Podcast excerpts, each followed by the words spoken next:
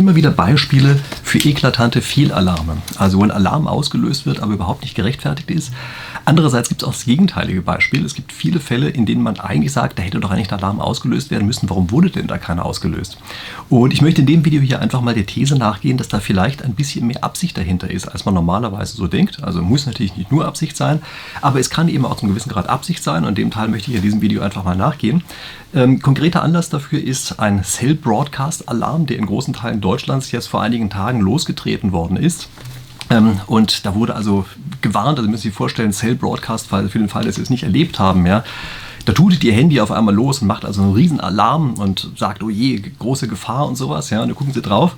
Und ähm, was sehen wir da? Also ich habe mir das hier einfach mal ausgedruckt, was da auf meinem Bildschirm angezeigt worden ist. Und da steht also extreme Gefahr. Ja, müssen Sie sich also vorstellen, ja, so, wann war das? Morgens irgendwie 7.07 Uhr, ja, kommt also extreme Gefahr, ja, Gefahrenmitteilung und dann akute äh, amtliche Warnmeldung für folgende Bundesländer und sowas, ja, extremes Glatteis.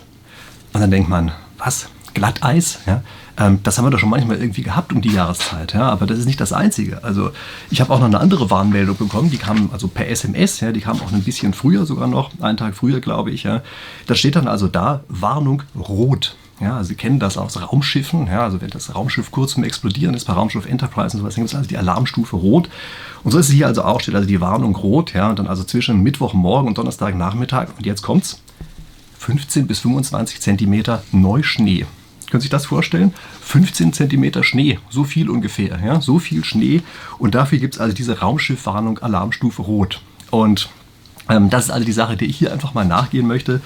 Äh, ich finde es auffällig, also ich finde, das ist ein ganz eklatantes Beispiel für einen Fehlalarm und zwar einen, der bewusst gemacht worden ist. Ja, das ist also nicht einfach nur ein Bug sozusagen, sondern der ist ganz bewusst losgetreten worden als Fehlalarm. Das war auch schon zu dem Zeitpunkt, zu dem losgetreten wurde, klar, dass das ein Fehlalarm ist. Ja? Denn Sie müssen sich vorstellen, also als ich in der Schule war, als Kind, und wenn geschneit hat oder angekündigt wurde, dass, dass es schneien würde, dann hieß es auch, heute kriegt ihr ein bisschen weniger Hausaufgaben, damit ihr rausgehen könnt in Schnee und Schneeballschlacht machen könnt oder rodeln könnt. Ja? Und heute wird gesagt, oh Gott, Geht bloß nicht zur Schule, der Schulweg ist viel zu gefährlich. Es gibt ja, man höre und staune, 15 Zentimeter Neuschnee. Ja? Ähm, in einem funktionierenden Land würde man erwarten, dass morgens ein paar Räumfahrzeuge durch die Gegend fahren und dann gegen 7 Uhr alles frei ist. Und soll ich mal was sagen? Genau das war hier auch der Fall. Ja? Also alle Straßen, die ich danach gesehen habe, ich habe mich nicht an die Warnmeldung gehalten, sondern ich bin also tatsächlich losgefahren. Ja, alle Straßen waren frei, es war praktisch kein anderes Auto da, das war ein Vorteil, aber sie hätten genauso fahren können, weil natürlich alles frei war. Ja?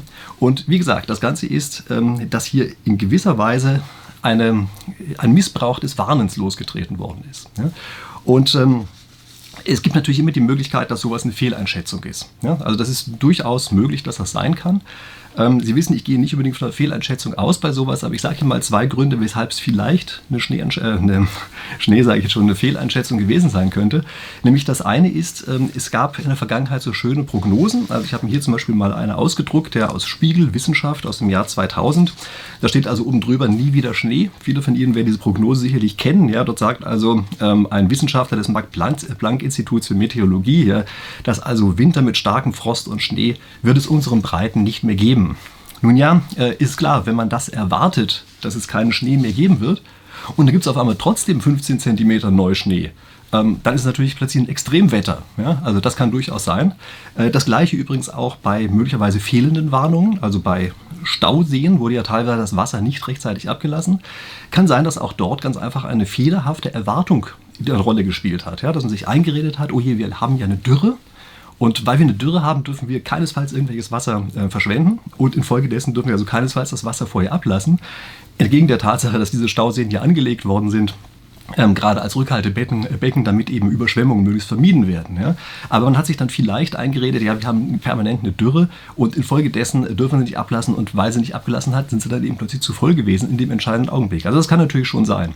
Aber äh, Sie kennen vielleicht so ein bisschen meinen ja, Rieks Rasiermesser, ähm, wie ich das häufiger nenne. Ja, das sagt, ähm, gehe von Absicht aus, auch wenn Dummheit die bequemere Erklärung ist.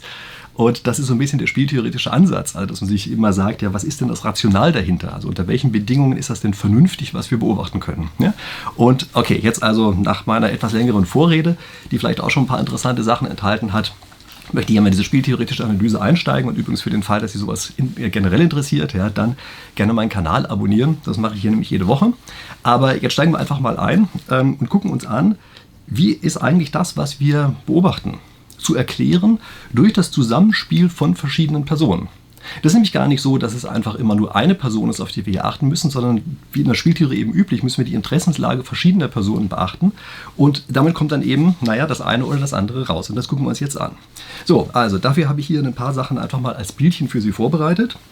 Und wie wir das häufig so machen in der Spieltheorie, versuchen wir das Ganze ein bisschen zu strukturieren und gucken uns an, was passieren kann und äh, was für Strategien, was für strategische Möglichkeiten man hat. Ja, was ich Ihnen zeige, ist also wir haben also einmal die Möglichkeit, nicht zu warnen. Das ist die obere Zeile der Tabelle, die ich Ihnen hier gerade zeige. Und wir haben die Möglichkeit zu warnen. Ja, das sind die beiden Möglichkeiten, also nicht warnen oder warnen, wenig überraschend. Und dann kann danach entweder kein Ereignis eintreten, also das Ereignis, vor dem wir gewarnt haben, tritt nicht ein, oder das Ereignis tritt eben doch ein. Das sind erstmal die grundsätzlichen Möglichkeiten, die wir hier haben. Und jetzt gucken wir uns an, ähm, was passiert eigentlich in den verschiedenen Ausprägungen.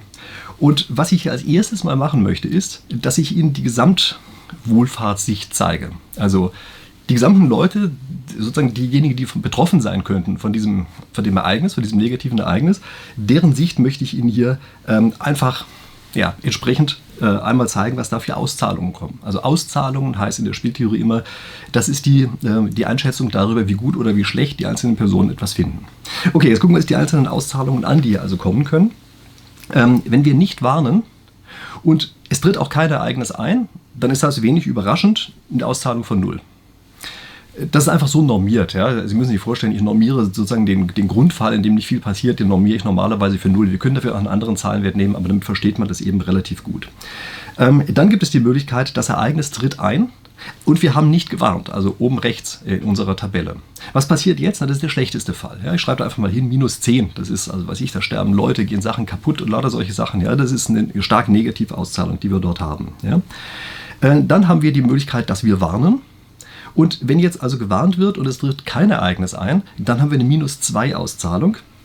Und diese minus 2 bedeutet, die Maßnahmen, die wir eingeleitet haben, um uns zu schützen, sind jetzt einen größeren Nachteil verursacht, als wenn wir einfach nichts gemacht hätten. Und das ist ja auch nicht viel überraschend, ja? also nicht sehr überraschend. Also für den Fall, äh, dass wir eben uns, weiß ich, auf eine Riesenkatastrophe vorbereiten, nicht mehr rausgehen, lauter solche Sachen machen, dann kommt aber gar nichts, äh, dann hat es natürlich eine stark negative Auszahlung. Oder überhaupt erstmal eine negative Auszahlung. Ja? Stark streich nochmal. Ähm, und jetzt haben wir die Möglichkeit, ähm, dass wir gewarnt haben und das Ereignis tritt auch wirklich ein. Dann hat das durchaus auch eine negative Auszahlung, die wir jetzt haben, aber es ist weniger schlimm, als wenn das Ereignis eingetreten wäre, ohne dass gewarnt worden wäre. Also das sind erstmal die Möglichkeiten, die wir hier haben und ich denke, das ist als Gesamt, Gesamtwohlfahrtssicht, ist das, glaube ich, auch so eine ganz adäquate Beschreibung, die wir haben. Ähm, wir müssen eine Sache mit bedenken, nämlich es kann auch die Möglichkeit geben, dass wir eine Fehlklassifizierung haben. Also stellen Sie sich vor, ähm, das Ereignis zu warnen bezieht sich wissentlich auf ein Ereignis, was eigentlich ein Nicht-Ereignis ist. Ja, also wir warnen, oder irgendwer warnt und ist sich aber gleichzeitig klar darüber, dass dieses Ereignis, was dort kommt, ein sehr schwaches Ereignis ist. Dann heißt das, dass wir in unserer Tabelle hier eigentlich in der linken Spalte sind. Ja? Also das ist die linke Spalte, die wir dort haben. Also mit anderen Worten, dann ist die Warnung schädlicher, als wenn wir nicht gewarnt hätten.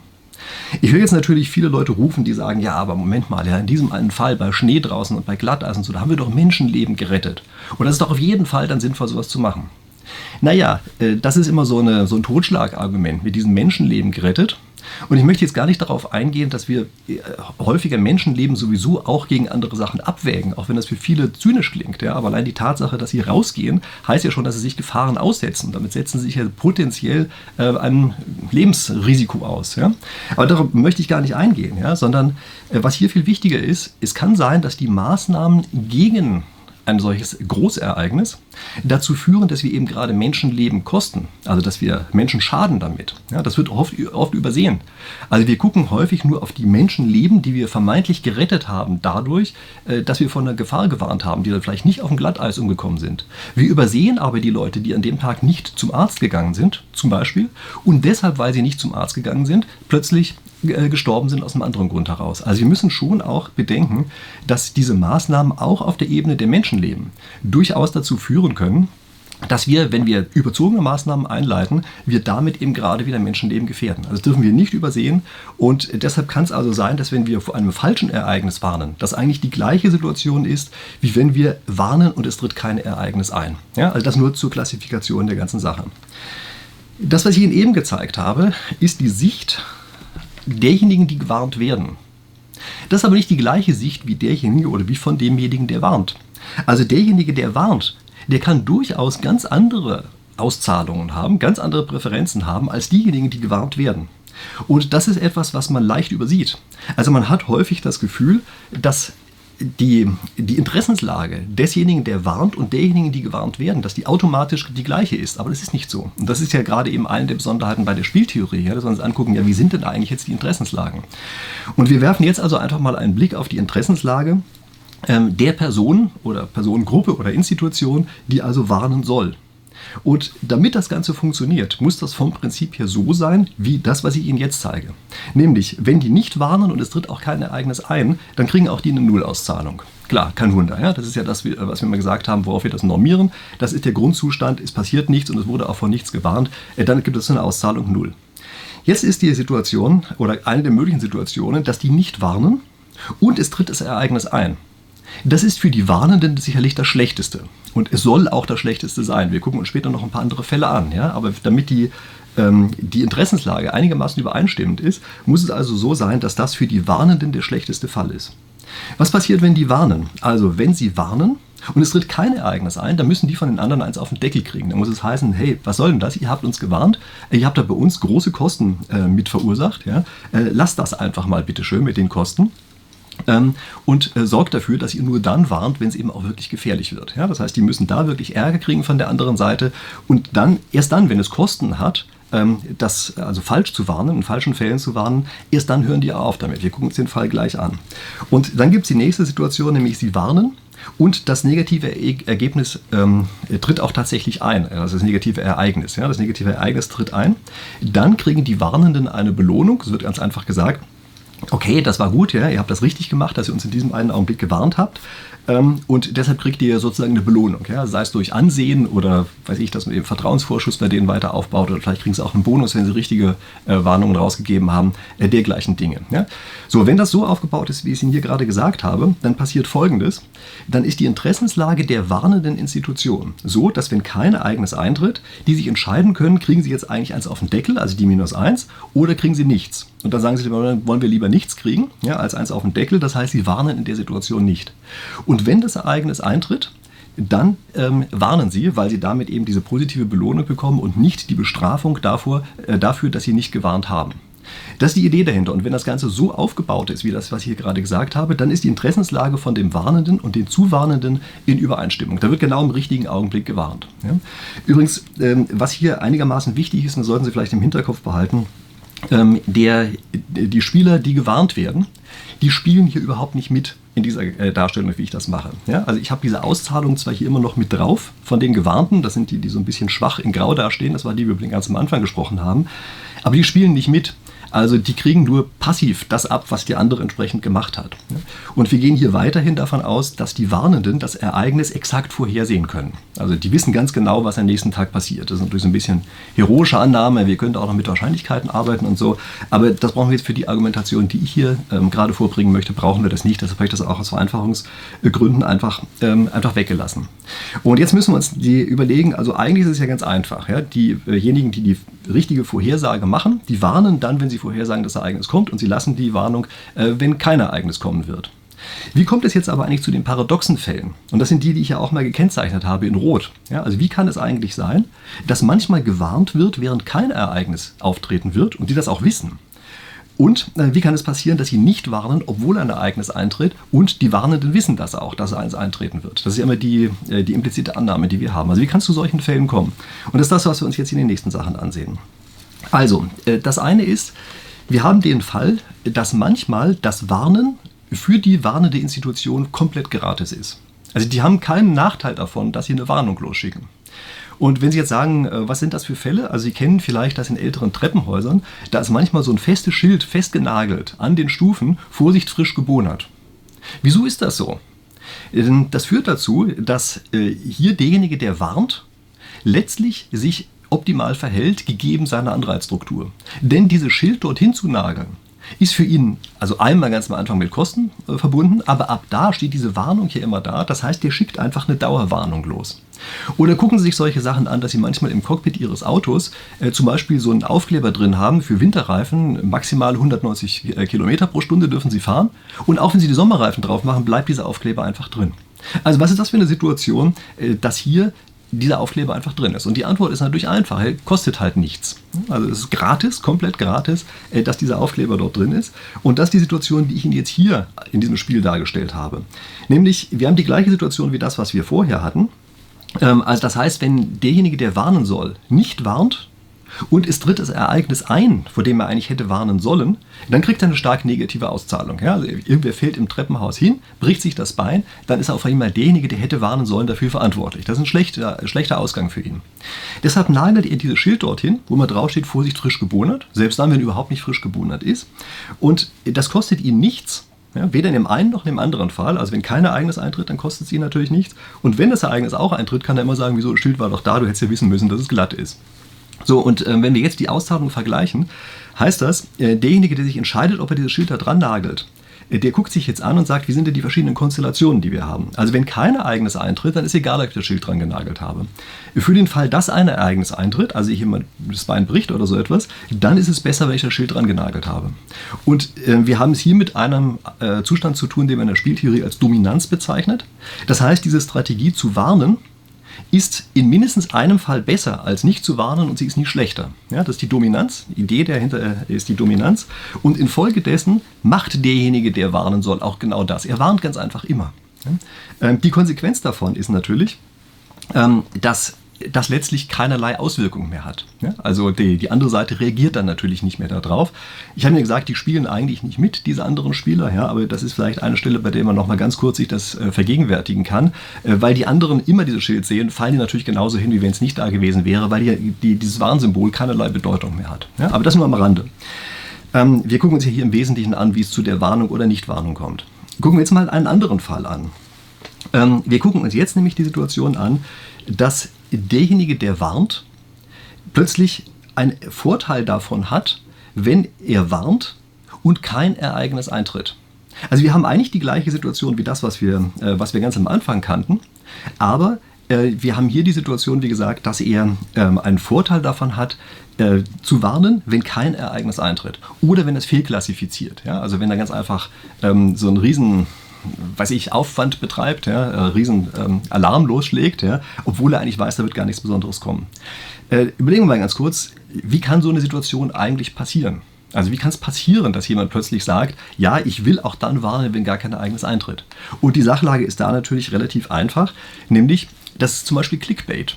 Ja? Also wenn Sie im Internet solche Warngeschichten haben, dann auf einmal klicken die Leute drauf. Und deshalb werden Sie auch sehen, dass bei den ganzen Wetter-Apps, die einen ständig nerven mit lauter Warnwetter-Dingern und weiß ich was nicht alles, und das ist natürlich am Ende genau diese Clickbait-Geschichte, äh, dass man dort versucht, ein Extremwetter heraufzubeschwören, wo überhaupt gar keins ist. Ja, das war ja auch das Witzige bei dem, was ich Ihnen vorhin gezeigt habe. Ja. Dort steht also Extremwetter und Warnung und weiß ich was. Und unten drunter steht dann übrigens Gefahrenstufe Mittel. Ja, also der Deutsche Wetterdienst hat es vollkommen richtig klassifiziert. Die haben gesagt Mittel, also ja, klar, äh, passiert im Winter halt schon mal, ähm, dass da so ein bisschen Schnee liegt. Ja. Und die anderen machen daraus Extremwetterereignisse. Ja, also ganz klarer Fall von Clickbait oder bei Zeitschriften ist das auch eine Sache. Da kennen Sie diese reißerischen Überschriften, äh, mit denen eben ähm, gezeigt wird oder äh, provoziert wird, dass man diese Zeitschrift entsprechend kauft. Ja? Also das ist eine Sache, die Sie dahinter haben. Und damit merken Sie, dass manchmal die Interessenslage der warnenden Institution plötzlich eine ganz andere sein kann, als die von den Leuten, die gewarnt werden. Jetzt müssen Sie sich natürlich fragen, ja, Moment mal, aber wenn man doch die ganze Zeit warnt und die anderen sagen dann, aber da ist doch gar kein Ereignis eingetreten, müssen die nicht eins auf den Deckel kriegen? Also muss das nicht auf Dauer so sein, äh, dass das weniger wert ist oder dass sie dadurch irgendeinen Nachteil haben? Und es kann natürlich sein, also wir haben eben schon davon gesprochen, dass diese Warnung dann natürlich immer weniger wert wird, also die anderen reagieren immer weniger darauf.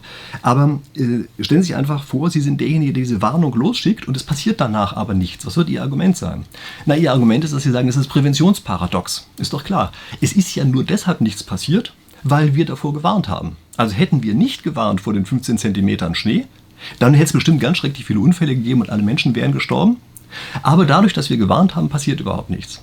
Und das Verrückte bei der Sache ist, dieses Präventionsparadox, das stimmt ja tatsächlich, wenn eine wirkliche Gefahr da ist. Das heißt also, wenn man von anderer Stelle her nicht mehr äh, von extern kontrolliert, ist die Klassifizierung eigentlich richtig, dann kriegen wir da auf einmal ein massives Anreizproblem rein. Also diejenigen, die gewarnt werden, die müssen sehr wohl sagen, dass sie sagen, jetzt passt mal auf, Jungs, für den Fall, dass ihr uns von der echten Sache, von der echten Gefahr gewarnt hättet, dann stimmt das mit dem, äh, mit dem Präventionsparadox. Aber doch nicht, wenn ihr uns vor 15 cm Schnee warnt. Mal ganz abgesehen davon waren es hier noch nicht mal die 15 cm Schnee, sondern es waren noch weniger. Und wie gesagt, es waren ja sowieso die ganzen Räumfahrzeuge da, die es innerhalb kürzester Zeit weggeräumt haben, denn so viel Schnee war es eben wirklich auch nicht. Ja?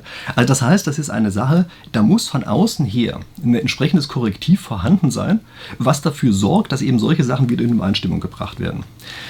Ähm, ich möchte an der Stelle übrigens auf eine Sache hinweisen, die äh, gern übersehen wird, aber die Taktik, von der ich eben gesprochen habe, äh, ständig Warnungen auszulösen, obwohl kein Ereignis folgt, das ist tatsächlich die Taktik von Guerillakämpfern. Also wenn Sie sich fragen, was ist eigentlich Guerillatechnik, was ist das von, von ihrer Natur her, dann kann ich nur sagen, das ist eben exakt die Geschichte. Und ich kann es mir an der Stelle nicht verkneifen, Sie auf eine Sache hinzuweisen. Äh, es gibt nämlich die Strategeme. Ja? Ähm, einige Leute, die meinen Kanal regelmäßig kennen, die werden jetzt sagen, oh Gott, nicht, dass er schon wieder mal seinen Strategemen anfängt. Ich muss trotzdem einmal darauf hinweisen, Strategeme sind Kriegslisten, das ist ein anderes Wort für Kriegslisten.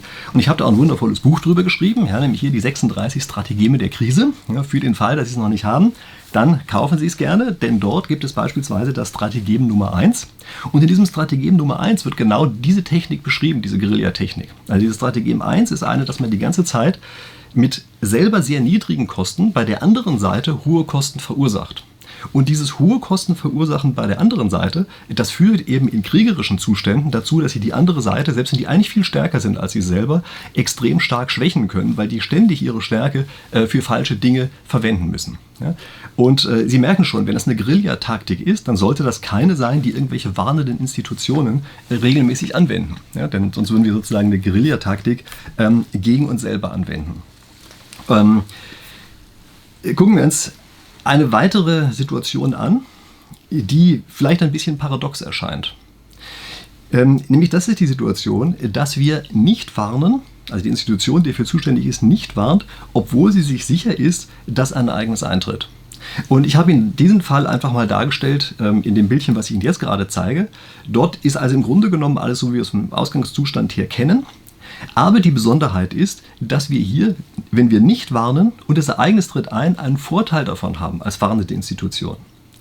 Und äh, also erstmal, wie ich das hier dargestellt habe, ist ja, Sie sehen jetzt, äh, jetzt wird also die obere Strategie nicht zu warnen auf die Art und Weise dominant. Ja? Also wenn kein Ereignis tritt, dann wissen sowieso, wollen Sie natürlich lieber nicht warnen als die warnende Institution.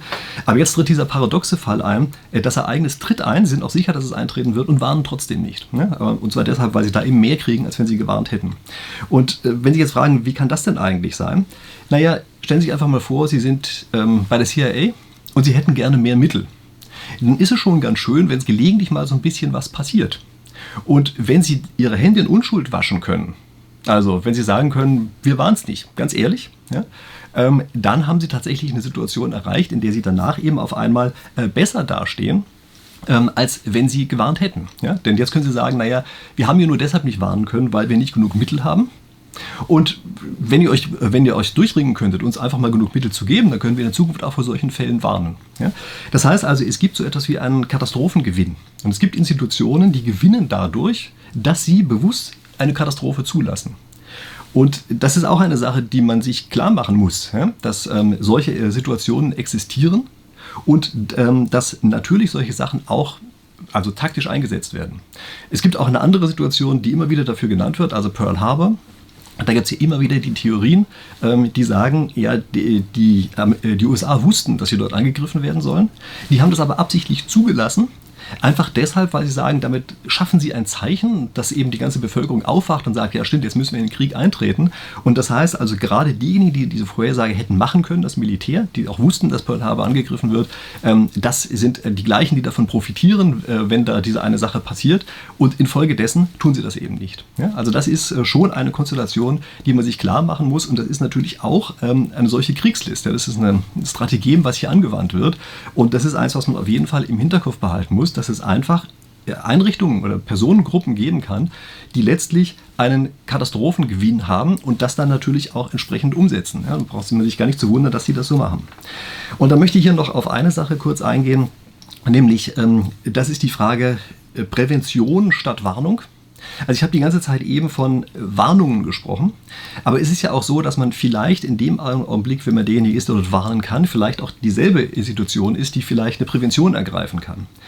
Und ich möchte hier einfach einen Fall zeigen, dass möglicherweise die Prävention so teuer ist für denjenigen, der sie einleiten soll, dass er lieber sagt, na dann, dann lasse ich das lieber, dann mache ich das nicht. Ja, also das heißt, wir sind jetzt hier in dem gleichen Bild, wie wir es die ganze Zeit haben, aber nicht warnen steht jetzt eigentlich für nicht Prävention einleiten und warnen heißt für Prävention. Ja? Und äh, was ist das für ein Fall, der hier erstmal dargestellt werden kann? Also stellen Sie sich beispielsweise vor, Sie haben einen Stausee, der ist auch extra dafür gebaut worden, dass er Wasser zurückhält zu den Zeiten, zu denen sehr viel Wasser anfällt. Also normalerweise gibt es halt Hochwasser zu bestimmten Zeiten im Jahr, das weiß man auch, dass die mit großer Wahrscheinlichkeit kommen. Aber sie haben diesen Stausee gebaut, um das ganze Wasser zurückzuhalten. Und stellen Sie sich mal vor, dass derjenige ähm, Kosten davon hat, seinen See leer laufen zu lassen. Ja, also der könnte zum Beispiel normalerweise dieses Wasser verkaufen oder könnte Elektrizität daraus machen oder so etwas.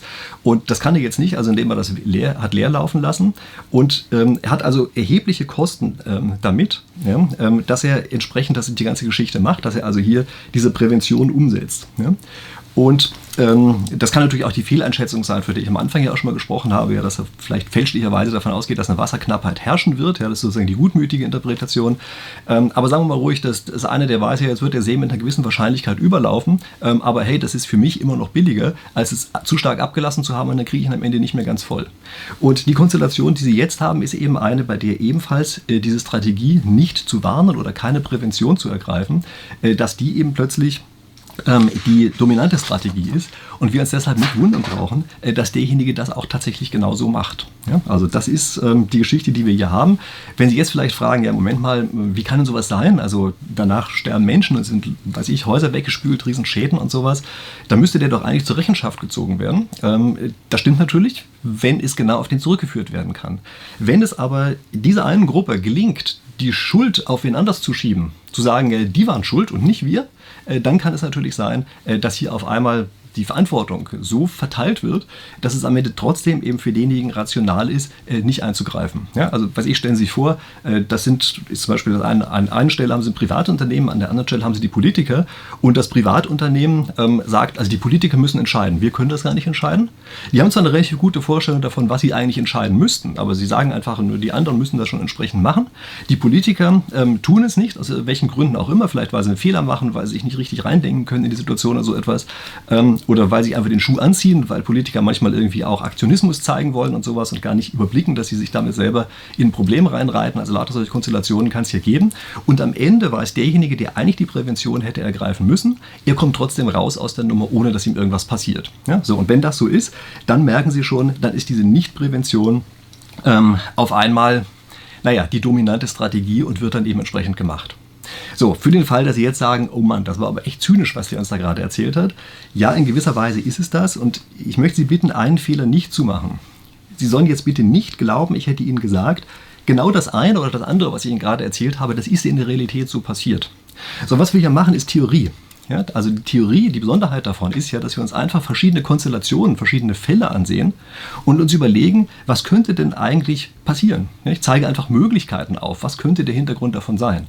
Rauszukriegen, was wirklich äh, gewesen ist, also rauszukriegen, wurde jetzt bei Pearl Harbor beispielsweise wirklich absichtlich nicht gewarnt.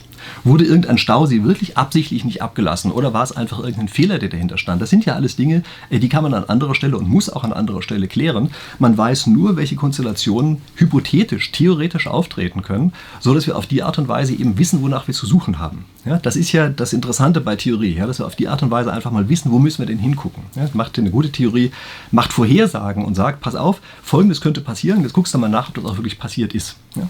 Also nur, dass Sie das richtig einschätzen. Ja. Also nicht, dass Sie jetzt sagen, ich hätte von irgendeiner Gruppe behauptet, die hätten hier Absicht das eine oder das andere gemacht, ja, sondern ich sage einfach nur, das sind Konstellationen, äh, die wir uns entsprechend vorstellen können. So, und wenn Sie da ganz andere Ideen zu haben, dann gerne die ganze Sache äh, in die Kommentare reinschreiben. Ja, also ich finde es immer interessant, was da drin steht. Sie können sich auch gerne mal mein Video zu dem Strategem Nummer 1 ansehen. Das ist ein älteres Video. Ich verlinke Ihnen das am Ende. Können Sie einfach mal drauf gucken. Das ist dieses Strategem, das man bei der anderen Seite immer wieder durch Alarmbereitschaft hohe Kosten verursacht. Ja. Und Sie wissen natürlich, wenn Sie darüber nachlesen wollen, nicht vergessen, 36 Strategeme der Krise. Ja. Das ist ein Buch, wo lauter solche Kriegslisten drinstehen. Ähm, normalerweise in Verbindung mit Krisen. Ja? Also nochmal eine ganz andere Sache, aber darüber möchte ich hier gar nicht zu viel sprechen. Okay, in dem Sinne, wir sehen uns wieder in der nächsten Woche, da Sie meinen Kanal garantiert schon längst abonniert haben. Bis dahin.